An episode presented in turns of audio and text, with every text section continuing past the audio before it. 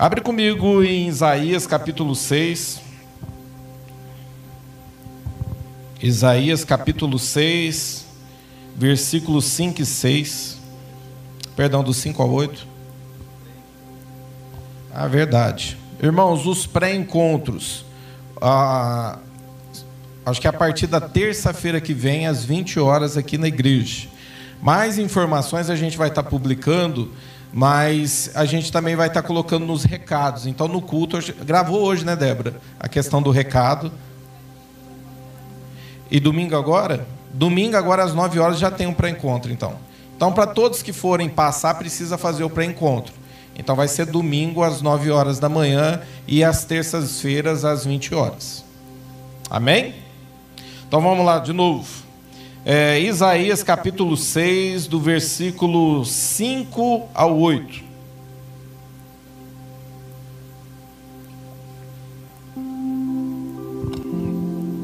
Tem? Irmãos, ó, quem quer fazer o, o, encontro tremendo, pode ficar com, com ele. Procura o Rogério, ele tem a ficha para você preencher ali. Fala assim, pastor, eu nem sei o que é isso, mas eu quero participar. Vai ali primeiro, preenche a ficha, a gente vai entrar em contato com você e vai falar com você. Amém? Mas é, pega a ficha com o Rogério. Isaías capítulo 6, do versículo 5 ao 8. Então gritei: Ai de mim, estou perdido, pois sou um homem de lábios impuros e vivo no meio de um povo de lábios impuros.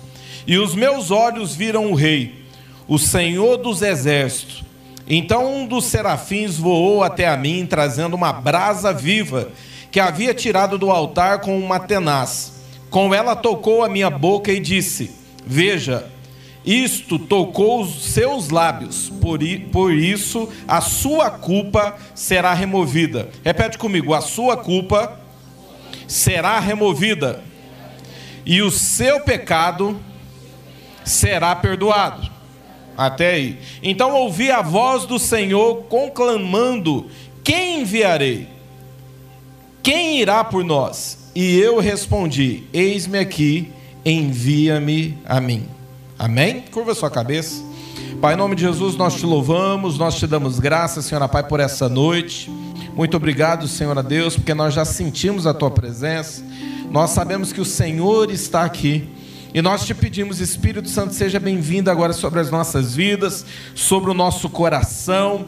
Tira, Senhora Pai, agora, Senhora Pai, todo pensamento que não provém do Senhor.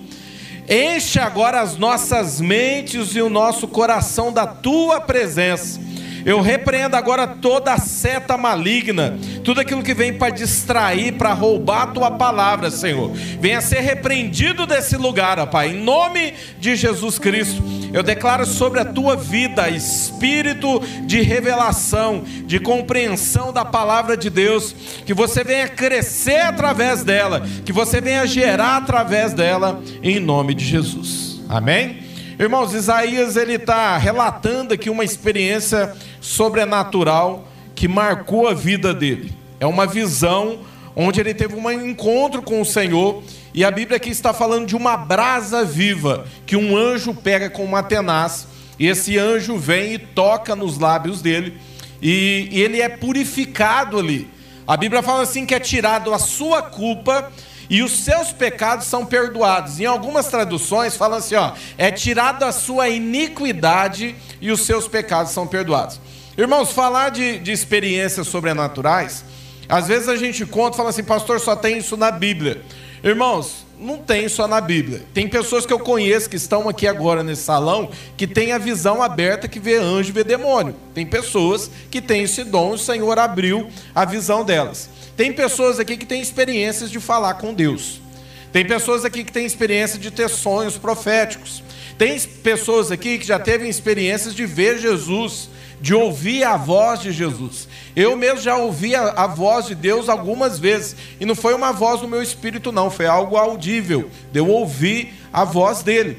Então, falar de experiência, irmãos, não pegue como algo isolado que está dentro da Bíblia. Quando a gente vê testemunhos como o Demetrio, o que mais me impressionou não é saber que Deus é Deus na sua, na sua grandeza e o que ele fez pela vida do Demetrio da Rosa, eu sei que ele tem para fazer mais, já recebe em nome de Jesus. Deus tem mais para derramar sobre a vida de vocês, amém? Mas eu fiquei mais impressionado de saber que ele tinha um, um vizinho que chamava Demetrios também. E eu falei assim: não é possível, eu não conheço ninguém que esse nome é normal por lá, né? Mas, irmãos, quando nós vemos esse testemunho, isso enche o nosso coração de alegria, isso mostra os milagres de Deus. Isso é sinal no meio da igreja, os sinais de Deus sendo manifestados no meio da igreja. Mas quando Isaías eh, está relatando aqui a questão da sua experiência sobrenatural, duas coisas aqui é, o Senhor mexe muito comigo quando eu leio. Uma é entender que Deus é fogo. Entenda isso. Deus é fogo. Repete comigo. Deus é fogo. Amém? Apocalipse 19, 12 diz assim: ó, seus olhos são como chamas de fogo. Aqui a Bíblia está deixando claro que Deus é fogo. Hebreus 12, 29. Pois o nosso Deus é fogo consumidor. Ele está falando de um Deus que é fogo. Mas quando nós é, começamos a ler a respeito do fogo de Deus, se você começar a, a, estudar as escrituras sagradas, você vai ver que existem o elemento fogo aqui, ele aparece de duas maneiras. Uma é para mostrar o fogo que entra como justiça de Deus. E o outro é para mostrar do elemento fogo que ele entra como um fogo de ativação, um fogo que purifica, um, um fogo que traz algo sobre a nossa vida e muda a nossa vida. Então, quando nós olhamos a questão aqui, é para você entender que a Bíblia fala de fogo. E quando fala de fogo, fala tanto de juízo, quanto fala de um fogo purificador. Fala de um fogo que ele nos capacita, é uma capacitação do Espírito de Deus sobre as nossas vidas. Então repete comigo novamente, fala assim: ó, Deus é fogo. Amém? E o fogo que não te purifica, ele te traz juízo. E é isso que eu quero que você entenda. Eu quero começar a palavra falando a, a respeito um pouco sobre isso. O fogo que ele não te purifica, ele traz juízo sobre a sua vida. A Bíblia fala que Isaías, ele entendia isso. Nesse mesmo texto que a gente leu, ele começa dizendo assim, ó: "Então gritei". Olha só. Ai de mim, estou perdido. Por que, que ele está dizendo isso? Ele está se deparando aqui com a santidade e a glória de Deus. Nesse momento, a primeira coisa que ele olha, então gritei: ai de mim, estou perdido, pois sou um homem de lábios impuros e, veio, e vivo no meio de um povo de lábios impuros. E os meus olhos viram o Rei, o Senhor dos Exércitos. A primeira coisa que cai sobre ele é a questão do temor, dele entender que ele está diante da presença de Deus que ele está diante desse fogo consumidor. Eu não sei o que, que ele está vendo aqui, irmãos. A Bíblia não deixa clara a, respeito da visão que ele está tendo da fisionomia de Deus. Mas uma coisa que é clara aqui é a respeito do temor de Isaías. Dele estar na presença de Deus e a primeira coisa que vem sobre ele é entender que ele é um homem de lábios impuros e habita no meio de um povo de lábios impuros. Ele conhecia as Escrituras. Ele conhecia a respeito das coisas do Senhor. Ele entende o que ele está dizendo aqui. Isaías, ele sabe do risco de estar em pecado no meio da presença de Deus. Por quê?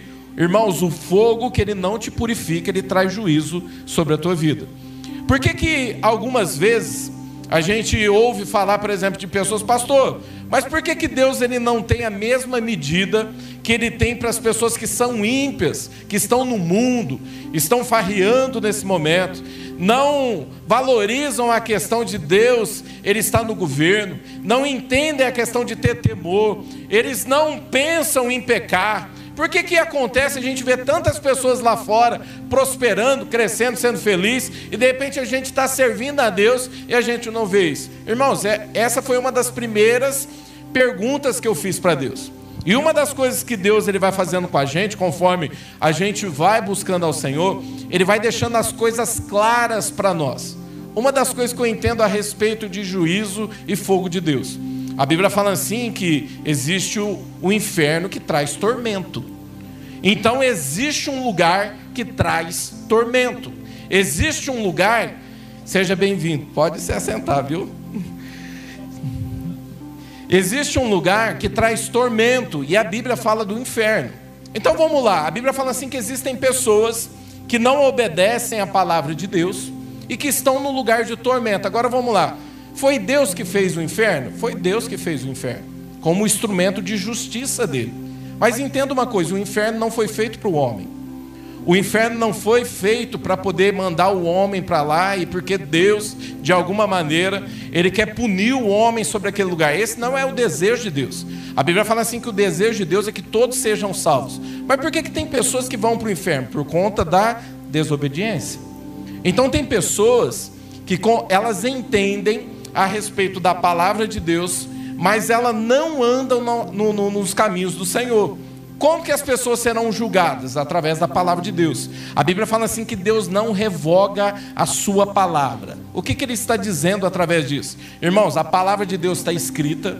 Deus é o mesmo ontem, hoje e sempre. Deus não muda e não é por conta do amor dele que ele vai mudar a palavra de Deus e ele não vai deixar de manifestar a justiça dele, porque justiça também é amor. Ele não vai deixar de fazer isso porque ele não revoga a sua palavra. Então, a palavra de Deus ela está escrita, está é, impressa hoje em muitos lugares. Hoje a Bíblia é o livro mais vendido no mundo. Para chegar até as pessoas, para as pessoas entenderem a respeito da proteção de Deus e do amor de Deus. Para alguns, pode ser um livro que de repente fala. Ah, eu estou lendo isso aqui e de repente eu estou entendendo muitas coisas que eu não entendia, e agora o peso da sabedoria ou do conhecimento vai trazer algo sobre a minha vida. Mas para outros é uma carta de amor.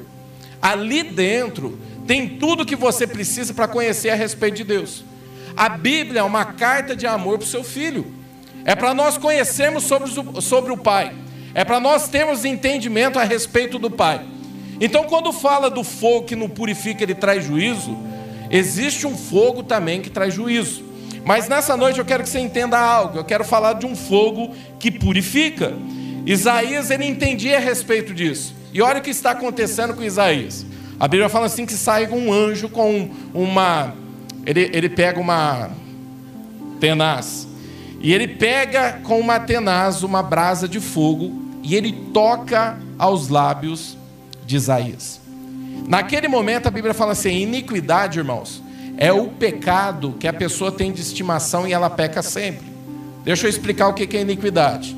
Todos nós aqui pecamos, todos nós aqui erramos, todos nós aqui temos pensamentos impuros, todos nós passamos por isso. Agora, o fato de você conhecer a palavra de Deus faz você lutar contra o pecado, e isso tem a ver com o caráter. Uma pessoa que tem o seu caráter forjado em Cristo, ela luta contra o pecado. Uma pessoa que não tem o seu caráter transformado, ela está debaixo de iniquidade. O que é iniquidade? A pessoa está sempre pecando naquela área e se entregando naquela área.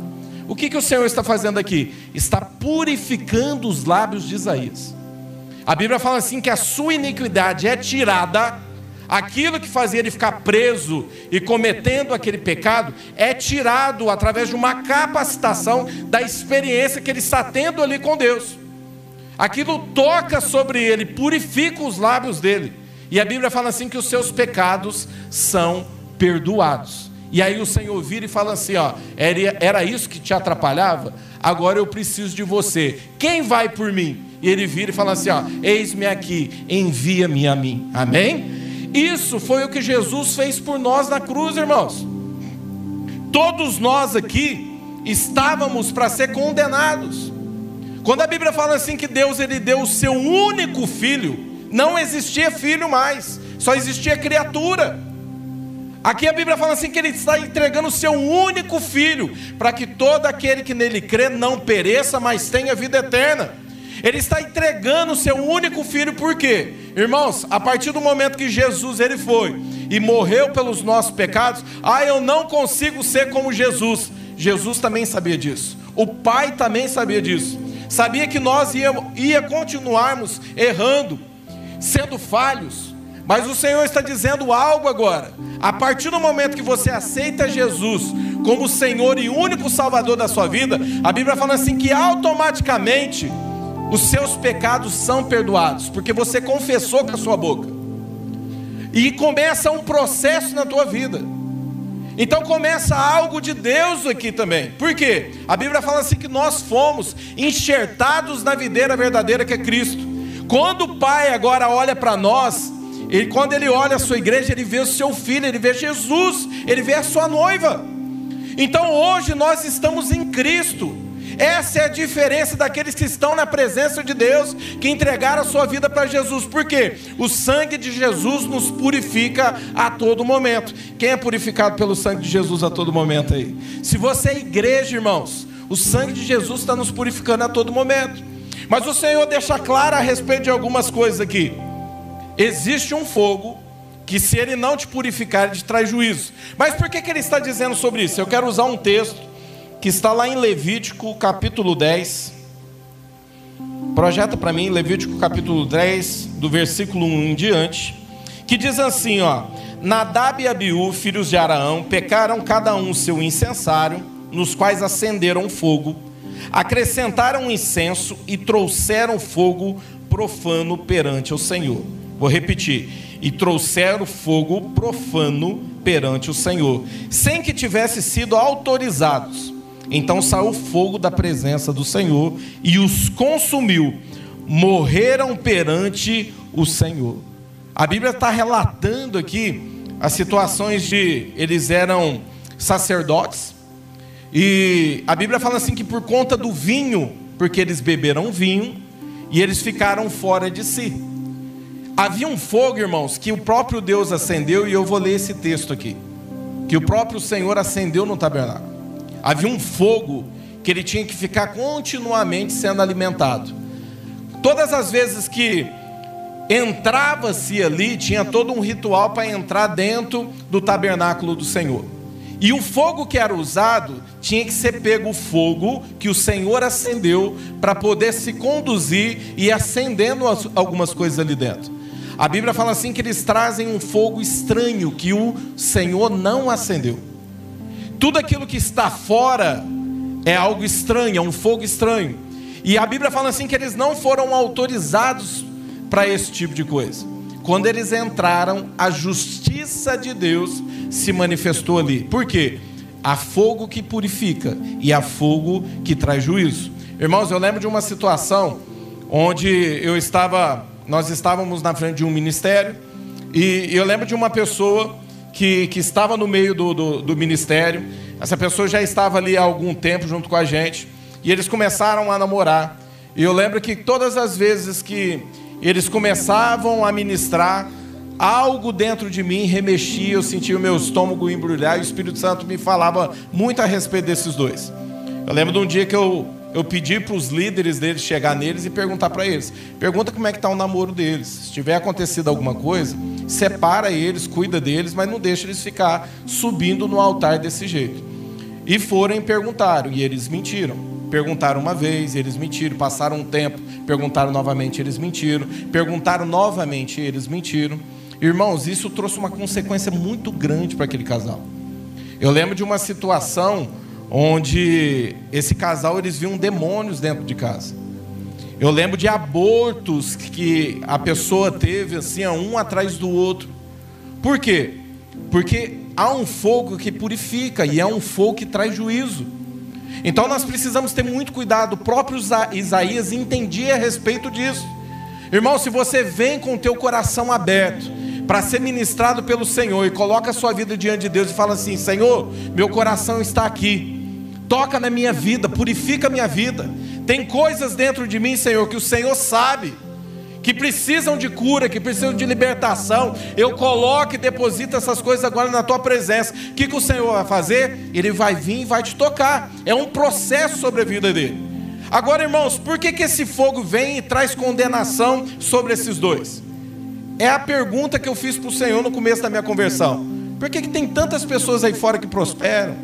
São pessoas que não conhecem o Senhor, que faz tudo errado e mesmo assim prosperam, estão felizes. Irmãos, quanto mais é dado para nós, mais é cobrado. A Bíblia fala assim que esses dois, eles conheciam, havia um nível de revelação naquele tempo. A Bíblia fala assim que o Senhor falava com Moisés, que era tio deles, face a face. Esses dois eram filhos de Araão. Araão era o sumo sacerdote da, da época. A Bíblia fala assim que eles eram filhos. Havia um nível de revelação ali, onde o Senhor falava face a face com Moisés, onde se manifestava a presença de Deus. Havia um nível de unção diferente ali. E o que a Bíblia fala? Que o fato deles conhecerem, mas entrarem sem policiarem, trouxe juízo sobre eles. A Bíblia também vai falar sobre Ofni e Finés. Eu acho que muitas pessoas, quando vêm aqui e falam sobre o fogo de Deus, falam sobre sacrifício, você deve ter ouvido sobre essa história. Levanta sua mão aí se você já ouviu. Ofni e Finés. A Bíblia fala também desses dois que eram filhos de Eli, eram sacerdotes, trabalhavam ali dentro do tabernáculo. A Bíblia fala assim que eles ficaram por muito tempo mexendo nas ofertas do Senhor, mexendo nas coisas do Senhor, dormiam com as mulheres para o lado de fora da tenda. Eram homens ímpios que eram chamados para aquele povo de Israel como filhos do próprio diabo, filhos de Belial. Eram homens comparados a filhos do diabo por conta da iniquidade que havia no coração deles. A Bíblia fala sobre Eli, que era um homem que omitia. O que, que era a omissão de Eli? A omissão de Eli era exortar os seus filhos, mostrarem que eles estavam errados, gerar arrependimento ao coração deles. A Bíblia fala assim que esses homens ficaram muito tempo cometendo esses pecados. Agora eu te faço uma pergunta: por que que para Nadab e Abiú o Senhor foi tão severo com eles exterminou eles com uma situação de um erro que eles cometeram? E para esses dois os, o Senhor permitiu que eles ficassem pecando por muito tempo. Se você estudar a respeito de do, em Samuel ali, vai falar assim que a palavra de Deus era muito rasa naquele tempo, não era manifestada. Aquele, essas pessoas não tinham conhecimento da verdade, não tinham conhecimento da palavra de Deus. Irmãos, aí está uma resposta. Só que a Bíblia fala assim que mesmo assim o juízo de Deus vem vindo ao tempo, por quê? Porque o Senhor levantava profeta que chegava até ele e falava assim: ó, você precisa se posicionar a, res, a respeito dos seus filhos. E ele não se posicionava. O que, que foi acontecendo? A Bíblia fala assim que seus filhos morrem na guerra. Eli, ele cai para trás e quebra o seu pescoço, já velho. Vai acabando toda a descendência daquele povo que estava ali. Por quê? Por conta do pecado. Irmãos, tem pessoas que estão aí fora que não conhecem o Senhor. Não tem o mesmo nível de revelação que você tem. Não tem o mesmo nível de unção, de experiência com Deus que você está tendo. Agora, por que que para nós, de repente, é muito severa a questão da palavra de Deus, e para as pessoas que estão aí fora, não, porque elas não conhecem a palavra de Deus. Pastor, é melhor não conhecer a palavra de Deus, estão perdidos, estão nesse momento perdidos. Mas a Bíblia fala assim que a graça de Deus nos alcançou e glória a Deus por isso. A graça de Deus está sobre nós. Irmão, se você está aqui hoje, é a sua primeira vez, eu não sei quantas vezes você já veio, o Espírito Santo trabalhou o tempo inteiro para você estar tá aqui nessa reunião. Você não chegou aqui à toa. Alguém falou de Deus para você, ou o Espírito Santo mesmo tocou em você e falou: vai lá, vai lá ouvir a minha palavra. Eu tenho algo para liberar sobre a tua vida. Então nós fomos alcançados pela graça de Deus. Isso é favor imerecido, irmãos. Nós não merecíamos essa graça, mas o Senhor derramou sobre a nossa vida. Ele ganhou o prêmio. E na hora de ficar com esse prêmio, ele falou assim: Tó, filho meu, o prêmio é para você. Olha só o que o Senhor está dizendo aqui. Então eu quero que você entenda algo. Que existe um fogo, um fogo que vai te purificar, mas existe um fogo também que vai te trazer juízo. Agora a Bíblia nos relata muitas coisas a respeito disso. Se você é uma pessoa que, por exemplo, todos os meses ceia aqui, a Santa Ceia, alguém pode chegar em você e falar assim: ó, o Senhor falou comigo que é para você não tomar a ceia. Isso é bíblico? A Bíblia fala assim: ó, examine você a si mesmo. O Senhor deixa algo claro a respeito de nós examinarmos o nosso coração, de nós olharmos para dentro de nós e vermos o que precisa ser mudado. Ele está dizendo o seguinte: agora você conhece a palavra de Deus. Você entende o que Jesus fez por você. Não tome a ceia de qualquer maneira. E ele diz que quando você tomar, que você tem que fazer o quê? Olhar para si mesmo, por quê? Porque você pode tomar e de repente um juiz pode estar vindo sobre a tua vida. Pastor, como é isso? A Bíblia fala assim: por isso que existem muitos fracos e doentes no meio de vós. Tem muitas pessoas que são fracas na fé. Então, tem muitas pessoas que estão sempre enfermas. Pastor, por que isso? Porque não entendem a respeito de ceiar, examinar o seu coração, olhar se eu não tenho nada contra o meu irmão, ver se eu não preciso consertar alguma coisa, ver se eu não conheço a palavra de Deus e eu estou vindo no culto, e eu recebo a palavra de Deus, eu recebo a presença de Deus, mas quando eu conduzo lá fora, eu conduzo de qualquer maneira. O Senhor está deixando claro a respeito da intenção do nosso coração. Irmãos, Deus conhece o mais profundo do teu coração. Você pode esconder isso da pessoa que está do teu lado. Você pode esconder isso da tua família, mas de Deus ninguém esconde nada. Deus conhece o mais profundo do teu coração. Ele conhece as intenções do nosso coração, tão profundo que às vezes ele tem que nos revelar. Quantas pessoas não receberam uma revelação da intenção do teu coração? Irmão, já tive vergonha algumas vezes. Deus está orando na presença de Deus e o Senhor falando assim para mim, ó, sabe por que, que você faz isso? Por conta disso, isso, isso. E o Senhor começar a revelar algumas coisas que eu desconhecia. Que eu desconhecia, depois você fala. Que eu desconhecia. Coisas que estavam dentro de mim, que nem eu sabia, mas o Espírito Santo colocou para fora para quê? Para mim conhecer. Irmãos, Deus já sabe de situações que estão no teu coração. Por que, que Ele faz você saber?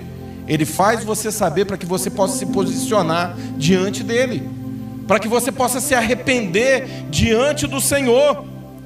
Existe um fogo que o Senhor acendeu, é uma chama que o Senhor acendeu dentro de cada um de nós, e o Senhor nos ensina a respeito desse fogo, que ele tem que ficar queimando continuamente dentro de nós.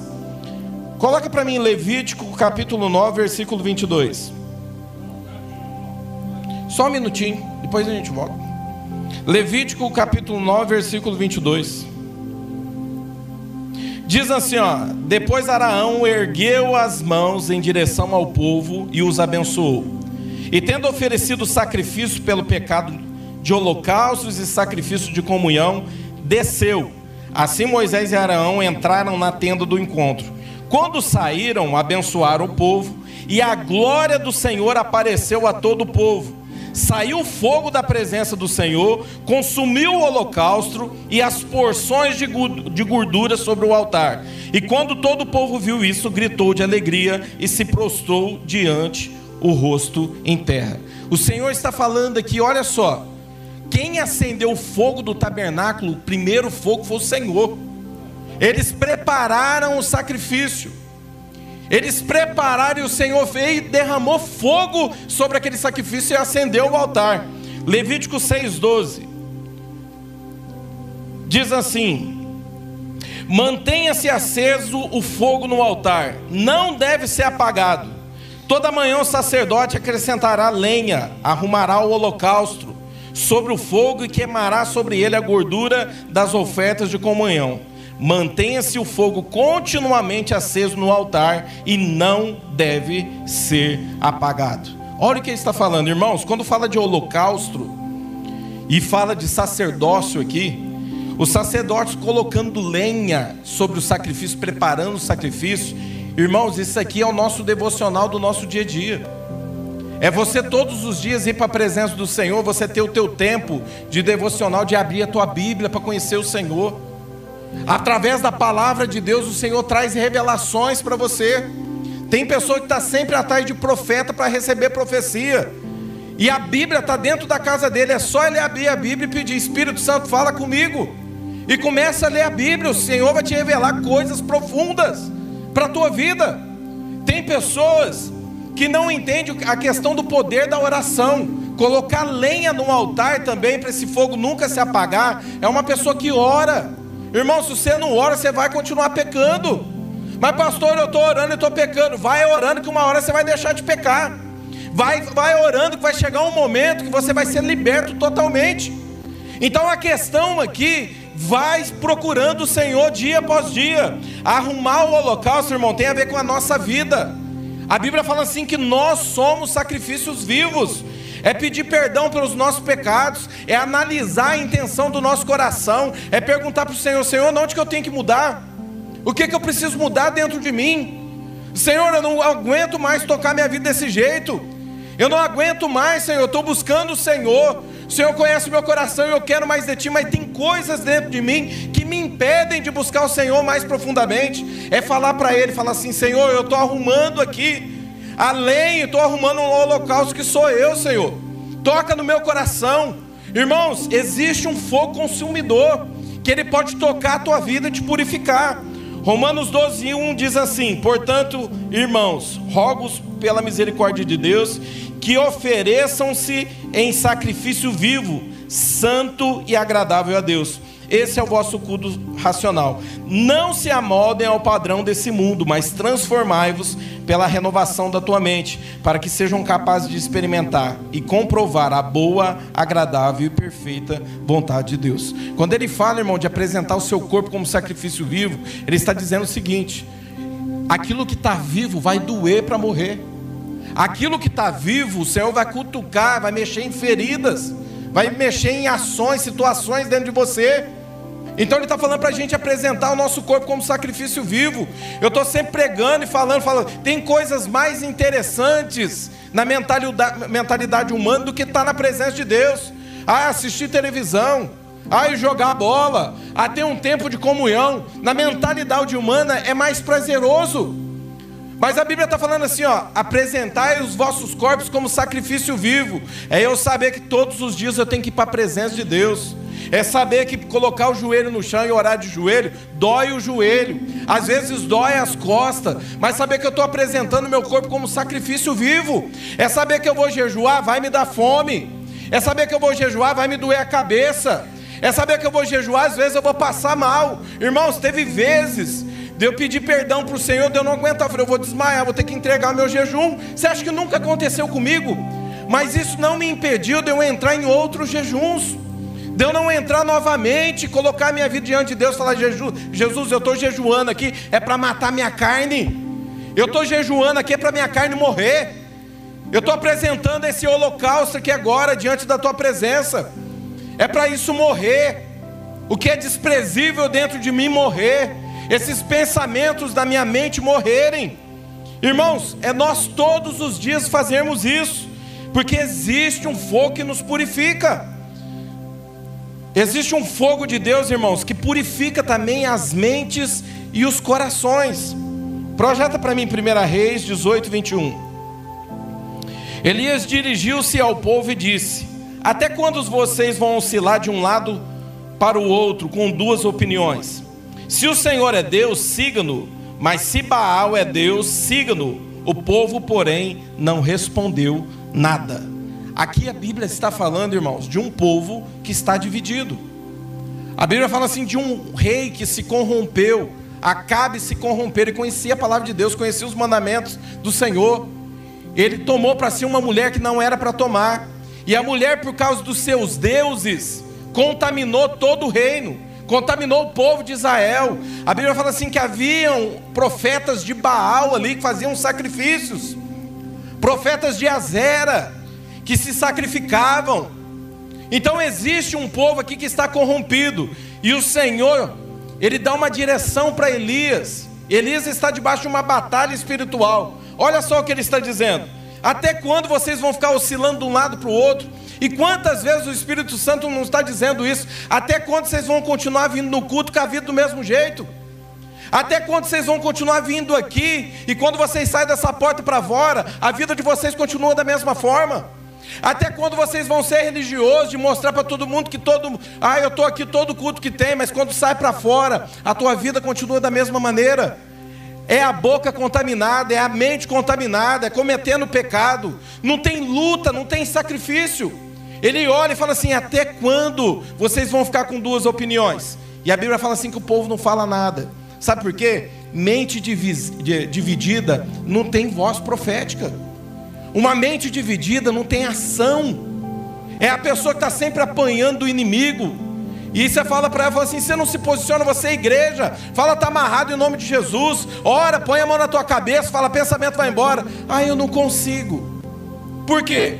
Opinião dividida. O povo tinha se contaminado, contaminada aqui, eles estavam cegos espiritualmente, eles estavam confusos e não tinham uma voz. Olha só o que Jesus está fazendo, perdão, olha só o que Elias está fazendo aqui. Olha só o que está acontecendo, o que Deus está fazendo aqui nesse momento. Às vezes é necessário sinais de Deus no meio do seu povo, para que o povo venha acordar. Por isso que eu acho importante quando uma pessoa recebe um milagre como eles receberam, de vir aqui testemunhar, porque você chega num culto como esse, e de repente não é a palavra que vai falar com você, de repente é a oferta que vai falar contigo. É na área financeira. E isso vem e fala assim: se aconteceu com ele, pode acontecer comigo também. O Deus, Deus vem, ele traz uma transformação dentro da nossa mente. Ele fala assim que a gente não tem que se enquadrar ao padrão do mundo. O padrão do mundo está ensinando algo que para você vencer na vida, vai lá e rouba. Para você vencer na vida, vai lá e engana as pessoas. Esse é o padrão do mundo. E o Senhor está ensinando que quando você está no centro da vontade dEle e você está plantando coisas boas, vai chegar um momento, irmão, você vai começar a colher coisas boas. 1 Reis 18, 24. Então vocês invocarão o nome do seu Deus e invocarei o nome do Senhor. O Deus que responder por meio do fogo, esse é Deus. Então todo o povo disse: O que você diz é bom. O que, que começa aqui, irmãos? A Bíblia fala assim que os profetas eles preparam um altar, eles preparam ali o seu sacrifício. Por quê? O desafio aqui é para eles entenderem quem é Deus sobre Israel, quem que tem o governo sobre a vida deles. E eles começam a fazer o que? Invocar o nome dos seus deuses, e o fogo não desce. Chega um momento que Elias começa a zombar, falando assim: ó, fala mais alto que eles devem estar dormindo. E nada acontece. Eles começam a se cortar em sinais de ritual, derramamento de sangue, e nada acontece. Mas a Bíblia fala assim que Elias, ele faz algo aqui. Elias, ele traz o povo para si. Ele restaura um altar, ele traz 12 pedras que representam as 12 tribos de Israel. Ele prepara o holocausto, ele faz uma valeta em volta do altar e manda jogar água. A primeira coisa que ele faz aqui é trazer o povo para si. E ele começa uma restauração no altar. Ele faz algo profético aqui. Existiam 12 tribos em Israel. Ele está representando aquele povo, ele coloca 12 pedras ali. Ele prepara o holocausto. A Bíblia fala assim que ele manda jogar água. Nesse tempo aqui, irmãos, era um tempo de escassez. Fazia três anos que não chovia. Eles estavam no Monte Carmelo. Aquele povo não foi daqui na esquina, aquele povo andou bastante e levou água para não ficar com sede. Qual que é a primeira coisa que Elias pede? Joga água. Era o que eles tinham de mais valioso ali. Era a água naquele momento. Haviam plantações que tinham morrido, gados que tinham morrido por falta de água. O que eles tinham de mais precioso ali para atrair a presença de Deus era a sua oferta, que era o que? Derramar água. E a Bíblia fala assim que ele ora. 1 Reis 18, 37. Responde-me, ó Senhor, responde-me, para que esse povo saiba que tu, ó Senhor, é Deus, e que fazes o coração voltar a ti. Então o fogo do Senhor caiu e queimou completamente o holocausto. A lenha, as pedras, o chão e também secou totalmente a água na valeta quando o povo viu, todos caíram prostrados e gritando: O Senhor é Deus, o Senhor é Deus. Irmão, às vezes o Senhor precisa manifestar com os seus sinais no meio do seu povo, para a mente dividida aqui cair por terra. Que, que o Senhor está fazendo aqui? Existe um fogo também que purifica as mentes e os corações. De repente você vem no culto e fala, pastor, eu não entendo nada. Eu estou vindo aqui, mas quando eu saio para fora, parece que o inimigo rouba tudo. Irmãos, vem receber desse fogo de Deus. Fala para o Senhor, fala, Senhor, eu quero fogo sobre a minha mente, fogo sobre o meu coração, me purifica. Esse povo aqui, esse fogo que desceu, resolveu algo dentro da mente deles e fez eles voltarem novamente para o Senhor. A Bíblia fala assim que ele é radical, ele manda prender os profetas de Baal e os de Azer. E depois manda matar e exterminar todos. Sabe por quê? Porque tem coisa na nossa vida que precisa morrer. Tem coisa na nossa vida que a gente tem que ser radical. A gente fazer voto com Deus, falar: Deus, a partir de hoje eu não faço mais. A partir de hoje eu vou abrir para o meu líder. A partir de hoje eu estou abrindo meu coração. Eu quero ajuda. Eu não vou me entregar mais. Senhor, tem coisa que tem que ser radical na nossa vida. Abra teu coração diante de Deus. Fala para Deus: não, a partir de hoje basta, eu não quero mais. Eu vou sair daqui uma nova pessoa, uma nova criatura. Eu sou teu filho. Tem coisas na nossa vida que precisa cair por terra. Tem coisas na nossa vida que precisa morrer, ser exterminado. Existe um batismo e ele quer descer sobre nós. É um batismo de fogo. Deus quer nos dar essa experiência de descer sobre nós fogo sobre nós, sobre cada um de nós. Mateus 3:10. O machado já está posto à raiz das árvores, e toda árvore que não der fruto será cortada e lançada no fogo. Para aí o texto. Irmãos, como eu conheço uma pessoa? Pelos frutos dela. Como eu sei a respeito de uma pessoa? Através dos frutos dela. Irmãos, nós somos árvores espirituais que tem que dar frutos bons, sabe por quê? Porque é aquele que está derramando sobre nós algo espiritual, está derramando vida, virtude, amor, está derramando poder, está derramando unção sobre nós. É uma capacitação sobre cada um de nós, mas ele é radical aqui. Ele fala assim: ó, o machado já está posto ao pé da árvore, e aquele que não dá fruto será cortada a árvore lançada no fogo. Ele está dizendo algo aqui que a pessoa que deixou de frutificar, deixou de dar fruto, ela perdeu o seu propósito. Tem pessoas que não vivem debaixo de propósito. E Deus está falando com você nessa noite. Viva debaixo de propósito, tenha propósito na tua vida. Irmãos, ninguém aqui é um acidente da natureza. Às vezes você está olhando e está dizendo o seguinte: eu sou um acidente, eu sou um fruto de um estrupo, eu sou isso, aquilo outro, irmãos. Nós fomos gerados primeiro dentro de Deus. Nós estamos aqui, o Senhor nos fez com propósito. Quando o Senhor olha para você, irmãos, Ele não fica olhando só as tuas falhas. Existe um propósito dentro de você, Deus te gerou com um propósito e Ele quer que você cumpra esse propósito. Então ah, o machado já está posto.